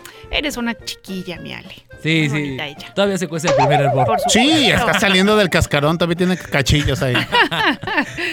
Oye, pues, platícanos. sí, pues hoy les traigo un, te- un tema bastante interesante que, pues, no, no, a lo mejor no es el tema en, en- en tendencia y a lo mejor que, que no todos este, están interesados en saber, pero que para mí es muy interesante porque para, creo que, bueno, el tema sería el reparto agrario. Y el reparto agrario para mí, para mí entender tiene tres, tres reconfiguraciones. La primera sin duda se la da Benito Juárez con las leyes de reforma que se hace una ley que se llama la ley orgánica, que trata de que, bueno, es el despojo de todas las tierras que eran parte de la iglesia, del clero secular y irregular. Sí, sí, sí. Entonces pasan a ser propiedad del Estado. Entonces, ¿qué pasa cuando pasan a ser propiedad del Estado? Pues bueno, en una, la, la- la cuestión de los impuestos que ya tenía que pagar la iglesia, pues eh, ya tenían que pasar su moche, tenían, Claro. tenían que pasar su caja. Y la segunda es que la mayoría de las tierras se, se pasan a pasan a pasan a ser pues lo que a lo mejor en, en- a finales del siglo del siglo XVIII fueron en las intendencias después vamos a ver esos hacendados y estas tiendas de raya después con Porfirio. Díaz, ¿no? Pero fue fue gracias a que todo esas, todo ese despojo de tierras que le dieron que se le hizo a la iglesia y se le entregaron a diferentes asentados de, de diferentes partes del país. Eh, en Veracruz había muchos, incluso eh, por ejemplo, para que se diera el monopolio textil en Veracruz, tuvo que haber este, tuvo que haber este reparto agrario de esta, esta, esta distribución de tierras que no, no, no, no existía, ¿no? Y aparte, pues era. Hoy lo conoceríamos como enriquecimiento, enriquecimiento ilícito, Sí. pero, pero de verdad, pues era, era, era algo increíble. ¿Como una práctica común? Sí, sí, sí. Sí, era es algo que, era un- legal, es que, es no que sé. si lo hubiéramos puesto como, como les decía, al- al- al- mi ejemplo es, si lo comparamos con hoy en día, pues sería enriquecimiento ilícito, pero en ese tiempo eran prácticas monopólicas de la iglesia, ¿no? El tener tantas tierras y tener tantos trabajadores y, y sobre todo que no era tampoco el... el este, este, esta repartición de tierras se da porque, bueno, antes, eh, como ustedes lo saben, la, no teníamos estados, ¿no? O sea, no, no había una configuración de la República Mexicana.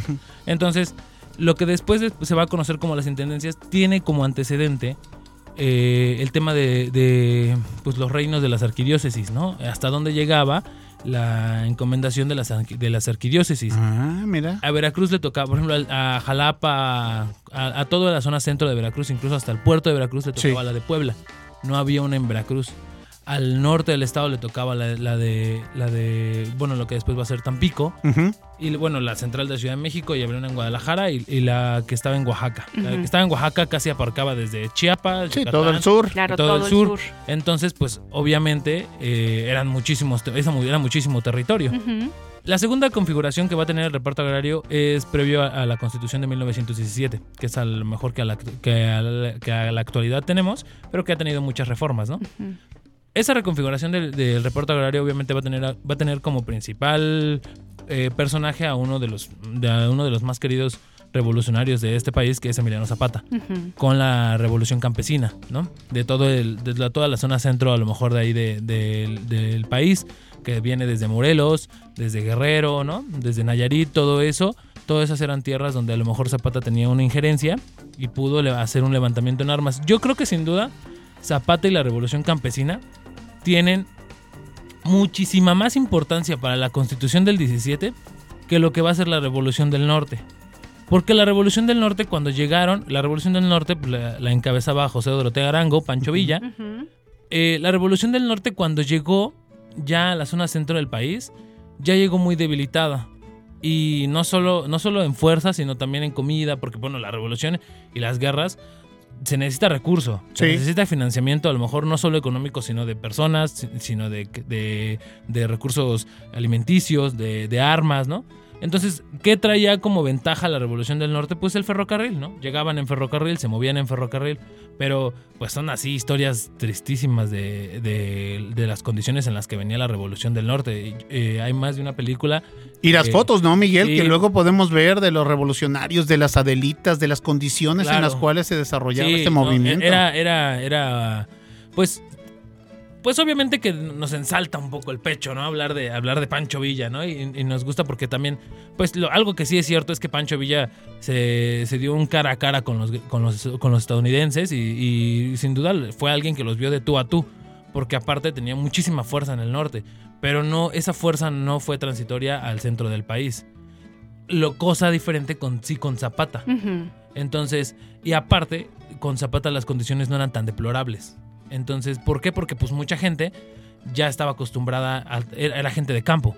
Y aparte, eh, mucha gente aquí vivía, ¿no? Entonces, cuando se empiezan a dar estos, ahora sí dijeron por ahí, o sea, vulgarmente va a sonar, pero se, cuando se empiezan a dar los trancazos ya des- eh, posterior a la revolución, y posterior a que ya se había muerto Madero, porque ya la decena trágica pasa, pasa en 1914, Ujú. entonces el, el maderismo duró muy poco. Entonces sa- sale, sale Carranza, sale Obregón y sale posteriormente, por ejemplo, ya ah, después de la ya firmada la constitución, también aparece uno de los personajes, eh, dijeran por ahí, de, de, por ejemplo, de, de estos eh, abogados del diablo, ¿no? Que por ejemplo eh, vamos a tener ya un personaje después, previo a Álvaro Obregón, perdón, por- posterior a Álvaro Obregón, vamos a tener ya a Plutarco Elías Calles, ¿no?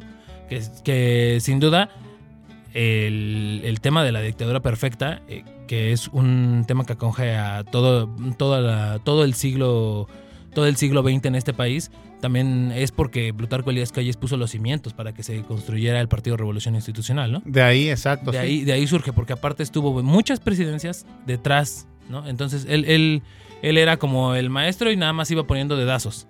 Hasta que se topó con pared con la tercera reconfiguración. ¿Por qué me suena eso? ¿Por qué me suena? ¿No? A lo largo de la historia de México. ¿Por qué me Sí, suena? pues, al, al fin, al fin política, ¿no? Y la tercera reconfiguración que sin duda va a tener el, el reparto agrario es con Lázaro Cárdenas. Porque con esta nacionalización de la banca, de- del ferrocarril, etcétera, etcétera, etcétera, eh, incluso lo que hace Lázaro Cárdenas es también la empresa, la industria textil y la industria agroalimenticia también las nacionaliza. La, la bronca que yo veo muy fuerte con Lázaro Cárdenas y que es muy poco tocada es que se le fueron de las manos los sindicatos. Aquí, aquí crea Lázaro Cárdenas, aquí es el inicio de un gran cáncer que hasta la fecha, para mi gusto, acoge a México y El sindicalismo. el ¿no? sindicalismo, ¿no? Entonces, aquí crece un cáncer que no han podido detener, ¿no? Y a lo mejor las bases no eran malas, ¿no? Porque Exactamente. a lo mejor los En teoría quizá no era malo, ¿no? Pero Que ya eso la pasa práctica. mucho, ¿no? Sí, claro. Sí, se, mejor- comenta, amiga. A lo mejor los fundamentos, por ejemplo, de la, por decir uno, la CTM, a lo mejor los fundamentos no eran malos, pero después se les fue de las manos. Sí. La de los maestros, el CENTE ni se diga, o sea, Claro. han tenido representantes ya en la cárcel, ¿no? Entonces, Sí. entonces eh, para mí es, para mí con Lázaro Cárdenas igual lo mismo, voy a lo mismo. Creo que las bases con Lázaro Cárdenas estaban muy bien cimentadas por el, por el nacionalismo que se, que se tiene y que se tenía que dar, porque si, a lo mejor si no, de repente no, no hubiera ocurrido, no sé qué hubiera pasado, porque por ejemplo, hay muchos países, eh, gracias a Lázaro Cárdenas tenemos lo que hoy conocemos en todos los estados como el Registro Agrario Nacional. Ya después ha tenido varias reformas y todavía hasta, por ejemplo, eh, el sexenio de Felipe Calderón, hubo ahí una cuarta reforma, pero ya fue muy administrativa, ¿no? Ya fue como de muy quito y pongo y, y hago esto y esto. Y sobre todo, eh, esta última eh, ya fue como más eh, dirigida hacia los ejidos. Ah, lo que yo te iba a decir, lo de los ejidos, que es todo un tema, Miguelón, ¿verdad? Claro. Sí. Y que además hay como diferentes este, puntos de vista, ¿no? Y diferentes visiones dependiendo de este, quiénes estaban de qué lado, ¿no? Sí, a partir de la, de la constitución del 17, por ejemplo, volviendo un poco, eh, casi se debilitaron muchos ejidos. ¿Por qué? Porque también igual eran dimensiones de tierra excomunales y que a lo mejor no eran aprovechadas totalmente. A lo mejor sí una parte, pero no en su totalidad. Entonces, pues, o sea, han, han ido reparti- repartiendo. La bronca también de la Constitución del 17 y después de, con Obre- de que Obregón y Carranza tomaran parte de esas tierras, pues fue que también se la repartieron entre cuates. ¿no? Exacto. O sea, te tocaba una a ti, te tocaba una a ti, te tocaba una a ti y, y ahorita vemos, ahorita vemos. Ah, y, ade- y además les decían, bueno, sí puedes trabajar las tierras, pero pues no son tuyas, pero además este me tienes que pagar, pero además, ¿no? Etcétera, etcétera. Las Por, e- condiciones. por ejemplo, una familia que se vio bastante beneficiada eh, después con el reparto agrario, una familia bastante conocida en, en- en el- porque hasta la fecha sigue, los, los, los anteriores dueños, los hermanos Sambors. Los Ujú. anteriores dueños de estas farmacias y de estos, y de, oh, bueno, soy una Ya de esta cadena, Hoy sí. una cadena de restaurantes, ya no es de la misma familia, pero en, pero en su momento sí. Entonces, eh, eh, toda es- esta familia sí se vio muy, muy favorecida. porque Beneficiada, eran, eran claro. muy, eran muy amigos de, de Claro. toda esa cúpula política de este país. Ah. Les decía, les decía que la última, la última parte, la cuarta para mí reconfiguración, pero ya es muy, muy administrativa, fue más dirigida a los ejidos y, y sin duda los, los y sin duda creo que los ataca, ¿no? Pero Claro. pero va más en el tema de- del pago de impuestos. El pago de impuestos es un todo un tema con las tierras ejidales y ya ni decir en, en Oaxaca, por ejemplo, no, eh, no sé si sepan, pero en muchas muchas localidades de Oaxaca no, no se rigen bajo un municipio o bajo estas administraciones, se rigen bajo algo que se llama usos y costumbres. Entonces, estos de usos y costumbres también es todo un tema. Un tema. Y sin duda es parte de esta fuerza ejidal que sigue muy latente en este país. Oye, pues qué tema tan, este, tan grande, ¿no? Y tan profundo nos estás contando y que Sí, realmente... Pues, súper interesante. te necesitaríamos que como unos cuatro o cinco programas Sí, para no, poderlo abordar yo, creo- todo. yo creo que cada tema que he presentado aquí nos podríamos echar toda una temporada. claro. Tienes toda la Oigan, razón. invitar a la gente amiga para que aquí a Sujeto en la Historia le mande un WhatsApp por la mañana y le diga, quiero saber un poquito más de Chucho el Roto, quiero saber quién era Sor Juana Inés de la Cruz y estos personajes que forman parte de la historia de México y que a veces nada más son tocadas así como con embarraditas, ¿no? Así es, así Claro. es. Sería muy bueno para Sí, que sí, sí. entonces... Mándennos sus mensajes y Sí. con gusto des- de- desarrollamos cualquier tema que le tenga interés a la audiencia. Súper, súper, Claro. Miguelón. Pues muchas gracias por estar con nosotros. Ya sabemos ahora un poquito más Claro. sobre todos estos temas que además, ¿sabes qué? Por supuesto que nos atañen porque finalmente es nuestra historia, ¿no? Claro. Y es como estamos configurados actualmente. Entonces, Es el juicio innegable, por ahí escuché. Efectivamente, me gusta esa frase. Gracias por estar con nosotros. No, igualmente. Muchas gracias a la audiencia. Amiga, antes de irnos a lo que sigue, 10 cortesías, por favor, les eh, recordamos para que llamen al 2288-423507 y 2288-423508. Lo único que tienen que hacer es llamarnos o mandarnos un WhatsApp. Son 10 cortesías para el concierto del Foro Boca este fin de semana, acompañado por eh, Tona Vázquez Big Band y Felipe Fournier, director musical. Eh, nos van a dar su nombre si, si nos hablan allá de la zona conurbada Veracruz Boca del Río. Nada más nos dan su nombre para que allá el día del evento recojan su boleto. Así es, bueno, pues ¿qué más? ¿Qué más tenemos para ustedes? Este, regalos, tenemos este, información. Y Alejandro todo. Mariano. Justamente, nos Repatriado. vamos a ir, efectivamente, que ya esté de regreso Alejandro Mariano de su gran viaje y vamos a escuchar, ya saben ustedes que él es el director de Realia, vamos a escuchar qué tiene que contarnos.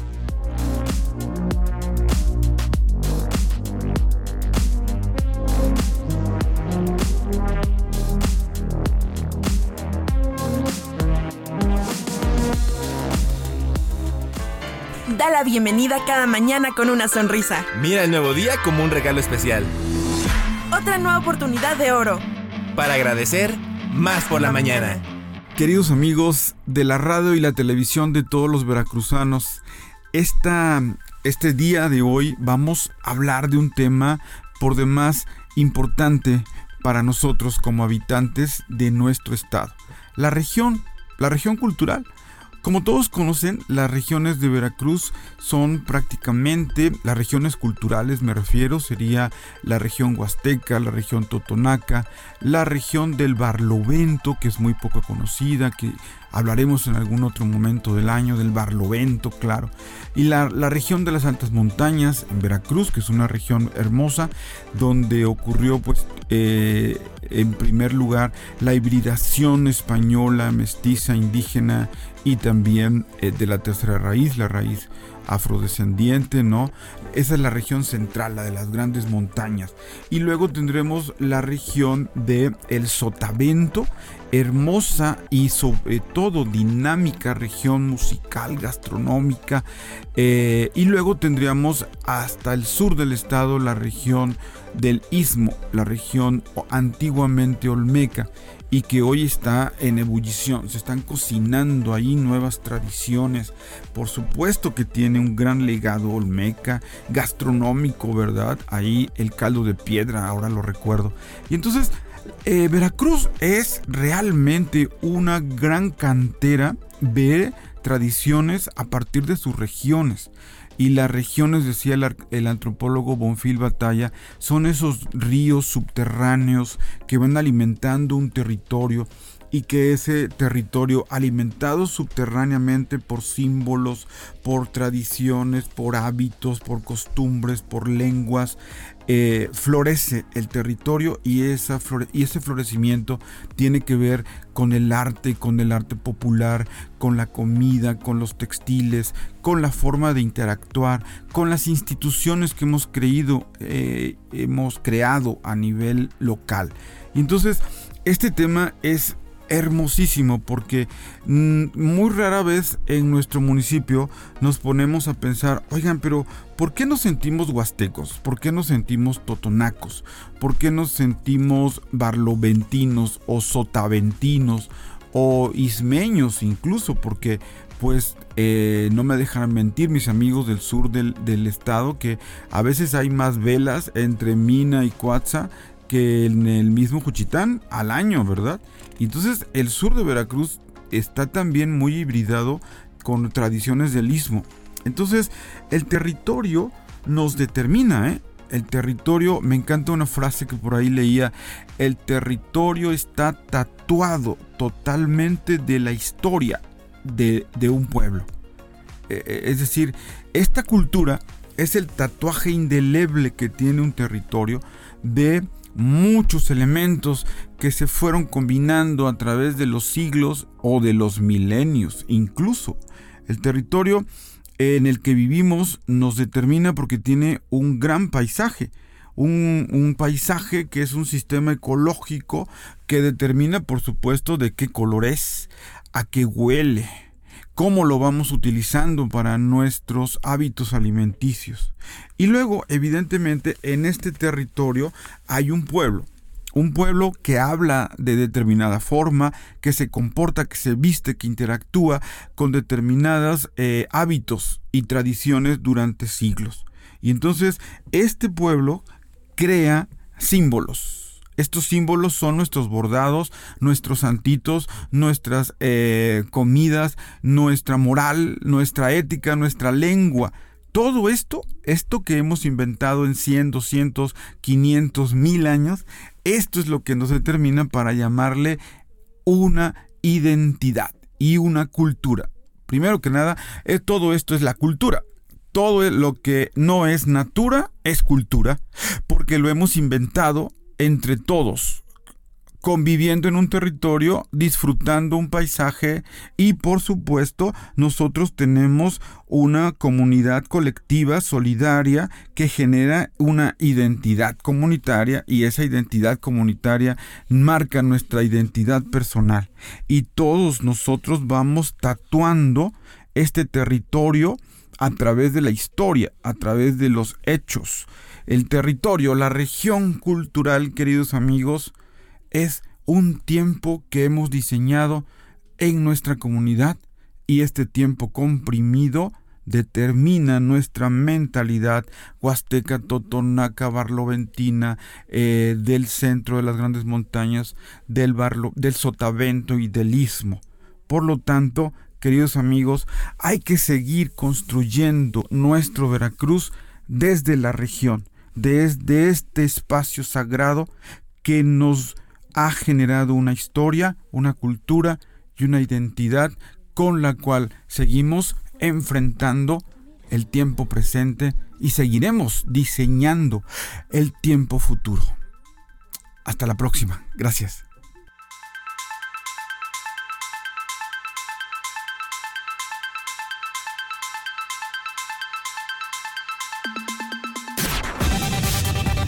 Imposible. Porque los sueños de ayer son las esperanzas de hoy y pueden convertirse en realidad mañana.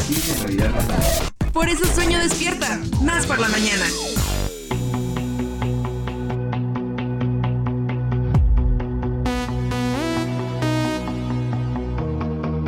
Bueno, pues les agradecemos mucho a Alejandro Mariano, que ya saben que siempre nos da unas cátedras divertidas, sustanciosas, mucha carnita, ¿no? Exactamente, La amiga. cultura, pero aterrizada para que todas y todos podamos entender. A nuestro nivel, exactamente, ¿no? Y bueno, pues ya tenemos aquí a nuestra colaboradora, a Liz Vázquez. ¿Qué tal, Liz? ¿Cómo estás? Muy Bravo, buenos días, Liz, bravo. Que además hoy nos trae mucha información y de verdad Sí. importante, importante, importante. Liz, arráncate para que podamos hablar de todo, porque ya vi, mira, ya sacó todas sus hojitas. y es yo- mucha, por favor, adelante. Ya traigo la información, pero antes, bueno, eh, hoy es un día muy especial Así aquí en la revista. Quisiera darle mi respectiva felicitación a Lemota. Bravo, Sirena de la radio. Un abrazo, muchas felicidades y bueno, pues que te la pases muy bien, que te consientan mucho. Y oigan, bueno, pues ya entrando en materia en cuanto al tema de los regalos de Navidad. ¿Qué pasa con los regalos? Ya habíamos eh, el fin de, bueno, el miércoles pasado platicado un poco al respecto y mencionábamos que muchos de ellos desafortunadamente, eh, pues a veces no los necesitamos, ya los tenemos en casa, pero nos encanta acumular, es algo que parte también del ser humano. Pero ¿qué pasa con estos eh, teléfonos celulares que son el número uno en la lista de regalos, en donde los Reyes y Santa Claus están así como locos buscando Sí, ¿verdad? un regalo para las niñas y para los niños, o tal vez eh, alguna tableta, bueno, dispositivos electrónicos que desafortunadamente contaminan de una manera impresionante. O sea, para la realización, para el nacimiento de un teléfono se requiere de 16 de los 17 metales conocidos como tierras raras, o sea, Órale. estamos hablando de hierro, aluminio, cobre, grafito, silicio, entre otros más. Y pues claro, los smartphones generan más gases de efecto invernadero que los demás dispositivos electrónicos. ¿Y cuántos utilizamos aproximadamente en nuestra vida? Habíamos dicho que cambiamos de teléfono celular aproximadamente cada dos años. Sí. Y para producir un teléfono de 80 gramos de peso se consumen 44.4 kilogramos de recursos naturales. Imagínate, 44 kilos. Sí, de recursos naturales. Y si hacemos cuentas, una persona que cambie mm, aproximadamente cada dos años de celular, teniendo 50 años, habrá gastado una tonelada de recursos naturales. Sí. Una tonelada. Una tonelada, o sea, es, es algo. Yo siento que esa tonelada ya la traigo encima. Con Cargando. esa información que nos das, qué cosa. Sí, y es que eh, de verdad que agregamos todo eso, el consumo de energía, el transporte de los materiales hasta las fábricas y la llegada de los dispositivos a nuestras manos. Recorren muchísimos kilómetros. ¿Y qué pasa con las baterías? Que también las baterías son eh, un detalle que no podemos dejar pasar desapercibido, hablando de que una batería de un teléfono móvil puede contaminar hasta 600 mil litros de agua. Sí. O sea que por supuesto ya ven que siempre nos dicen que baterías, pilas, jamás tirarlas a la basura. No, hombre. Siempre guardarlas y llevarlas a un lugar especializado, ¿no? O esperar las recolectas que muchas veces se hacen por los ayuntamientos, etc. En programas. Sí, y es que de eso va a depender muchísimo. Eh, desafortunadamente, pues ya existen, ¿no? O sea, ya tenemos el teléfono, lo tenemos que usar, es parte de nuestro día a día, pero de nosotros va a depender el fin que le demos a este artefacto, cómo nosotros nos vamos a hacer responsables de nuestros desechos y de nuestra basura. Yo creo que ahí empieza la conciencia de cómo nosotros nos hacemos responsables de lo que ya utilizamos, de lo que ya le dimos uso, bueno, pues ahora darle un fin adecuado. ¿Qué podemos hacer hablando, por ejemplo, de los teléfonos celulares? Hay algo que se llama reacondicionamiento de celulares.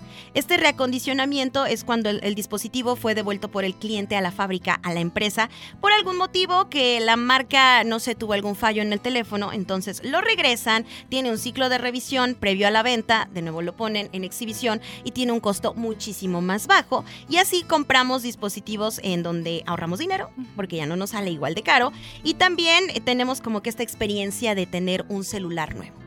Y utilizarlo más de dos años, pues sería lo ideal. Claro, porque además saben que sí se puede. Ya platicábamos también la semana pasada de la obsolescencia programada. Sí. Pero Claro. si somos cuidadosos y pacientes, saben que sí podemos tener un celular más de dos años. Sí, es sí, posible. sí, sí se puede.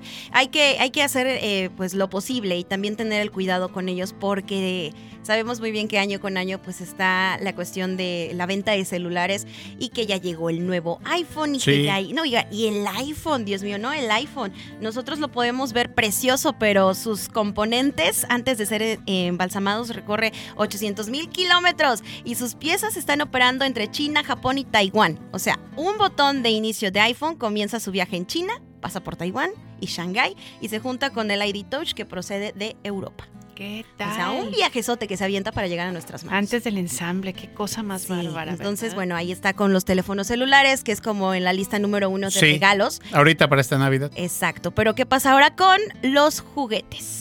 Los juguetes también, los Reyes Magos y Santa Claus, locos por los juguetes para que el eh, 25 de diciembre pues aparezcan abajo del, del arbolito de Navidad. árbol. El 6 de 6 de enero. enero. Y bueno, nosotros a nivel mundial producimos al año unos 300 millones de toneladas de residuos de plástico. Esto al año. Y se calcula que unos 8 millones de toneladas terminan en los océanos. 8 millones. Y esto afecta muchísimo el hábitat de, los peces, de todos aquellos que- Claro. que, están en, en el océano. Y que, bueno, pues eso ya desencadena también otro rollo de problemas. Pero por ahora, ¿qué pasa con los juguetes? Aquellos que tienen hijas, aquellos que tienen hijos. ¿Cuántos realmente juegan los niños? Llega un juguete nuevo y el viejo ya no le ponen atención. No, y muchas veces que creen y, y no me dejarán mentir. Juegan Bueno, con la caja. Claro, ah, mis hijos con la jugaban con las cajas, sí, ambos, sí. ¿no? Sí. Yo decía, mira tu juguete y aventaban el juguete y se metían a la caja, la metían caja. al muñeco a la caja, sacaban el muñeco de la caja, metían al gato, Sí, pero sacaban todo al era la gato, caja. Todo era la caja, ¿no? La caja es esencial y viene, como bien lo decíamos, también en los embalajes, que a veces está como que el cuidado excesivo de, de los juguetes o de los Ah, juguetes sí. que compramos. Y todavía le ponemos el moño y compramos un papel para que se vea bien lindo. A lo mejor ponernos creativos en esta parte de envolver los regalos. Chance con papel periódico, podemos ahí hacer algo. Algo. O decirlo con la familia, con los amigos, oigan, vamos a hacer un intercambio de regalos. Pero no es necesario que Ya que lo envuelvan. que lo envuelvan. Así vamos a hacer el intercambio y pues va a ser mucho mejor. Ahora, de estos eh, 10 juguetes que podemos tener en casa, 9 van a terminar en la basura. 9 terminan en la basura Sí. y que eh, en muchos casos son aquellos que contienen baterías de materiales pesados y otras sustancias contaminantes. ¿Qué podemos hacer con eh, estos juguetes? Bueno, la solución posible podría ser la donación de juguetes. La donación de juguetes sería esencial a aquellos en buen estado, albergues o a personas de escasos recursos. Yo creo que eso es algo que podemos realmente hasta inculcar Aplicar. a las niñas y a los niños. Oye, te van a llegar juguetes nuevos, este eh, regalo de Reyes de Santa. ¿Qué te parece si checamos cuáles ya no utilizas y los podemos llevar a algún albergue? Sí. Eso podría ser una gran solución. Ahora, otra cosa también, analizar la necesidad del juguete y su tiempo de aprovechamiento, porque la calidad del plástico va a variar mucho también de el, el costo, porque el plástico es bastante accesible, pero también hay algunos que se rompen de inmediato Sí, son desechables. Una jugada y ya no existe más Claro. juguete. y los dejamos de utilizar. Entonces, recordar que el cambio comienza con nuestras acciones individuales y que podemos marcar la diferencia buscando otras alternativas. Muy bien, muy y bien. el tercero, el tercero es algo que, que a mí me, ay, me, me, me duele porque yo sé que queremos tener mascotas y es algo maravilloso. Pero Pero ahorita en Reyes, pues están pidiendo mucho a los niños, eh, bueno, los niños a Santa y a, y a los Reyes. eh, Que el cachorrito, que la sí, tortuguita, que el sí, pececito. El hámster. El hámster, la iguanita. No, sí, son algunos animales exóticos que los está sacando de su hábitat y que su tiempo de vida se reduce. Así y que es. definitivamente en lugar de estarles dando una eh, vida llena de calidad, ya no es así. Entonces... Por favor, No lo hagan. Ahorita Navidad, tengan la conciencia, platiquen realmente, si ya vieron en la carta de sus hijos, platiquen la responsabilidad que conlleva, que conlleva. el tiempo de vida, no Así se va a quedar cachorrito para toda la vida Así y que analicen muy bien si realmente lo quieren, porque se estima que al menos 500 mil animales de compañía son abandonados cada año en el país. 500 mil en el Sí, país. no, pues, 500 es que es una gran responsabilidad y saben Sí, que amiga. consideren la adopción. Liz Vázquez, muchas gracias. Eres la mejor amiga, ¿eh? Te agradecemos Gracias. mucho. Aquí te esperamos la siguiente semana. Claro que sí, yo aquí Muchas estaré. gracias por ayudarnos a hacer conciencia. Así es, amiga. Y bien, empezamos a levantar el puesto. Nos tenemos que ir a celebrar a nuestra Lita Mota. ¡Ea, ea! Sus 23 años, exactamente, para darle mota, que siga pasando un excelente día. Y para ella, ¿te parece esta canción?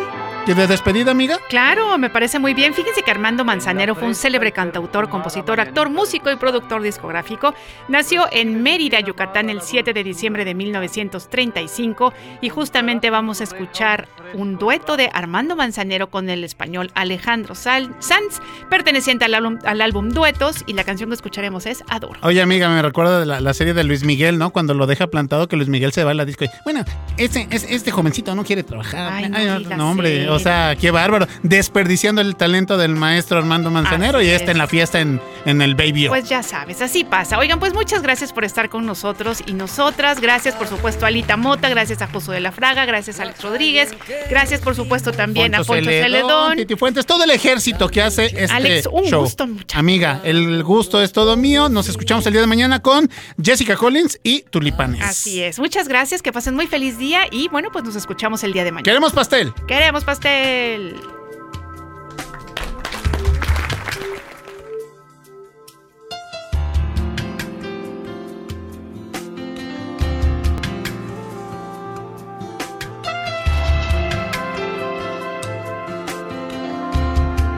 Más por la mañana.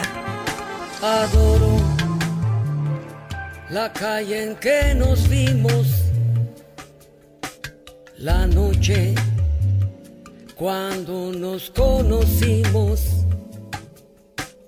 Adoro las cosas que me dices, nuestros ratos felices, los adoro, vida amiga.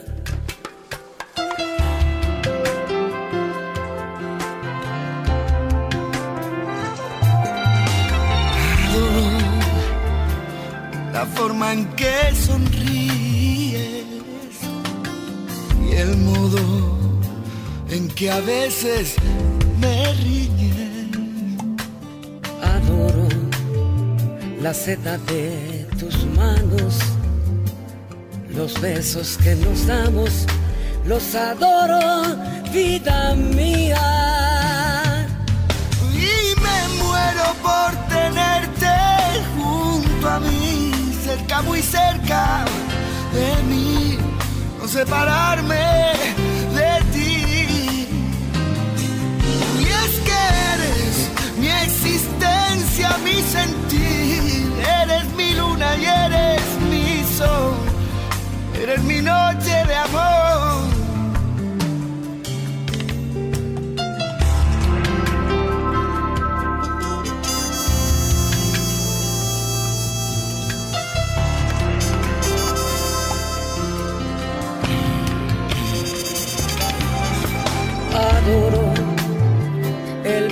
Brillo de tus ojos. Lo dulce que hay en tus labios rojos. Adoro la forma en que suspiras. Y hasta cuando caminas, Yo te adoro, vida amiga.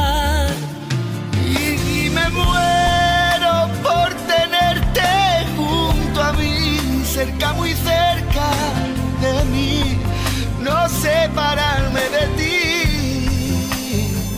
Y es que eres mi existencia, mi sentir.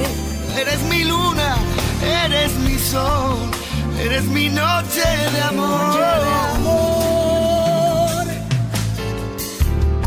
Yo te adoro,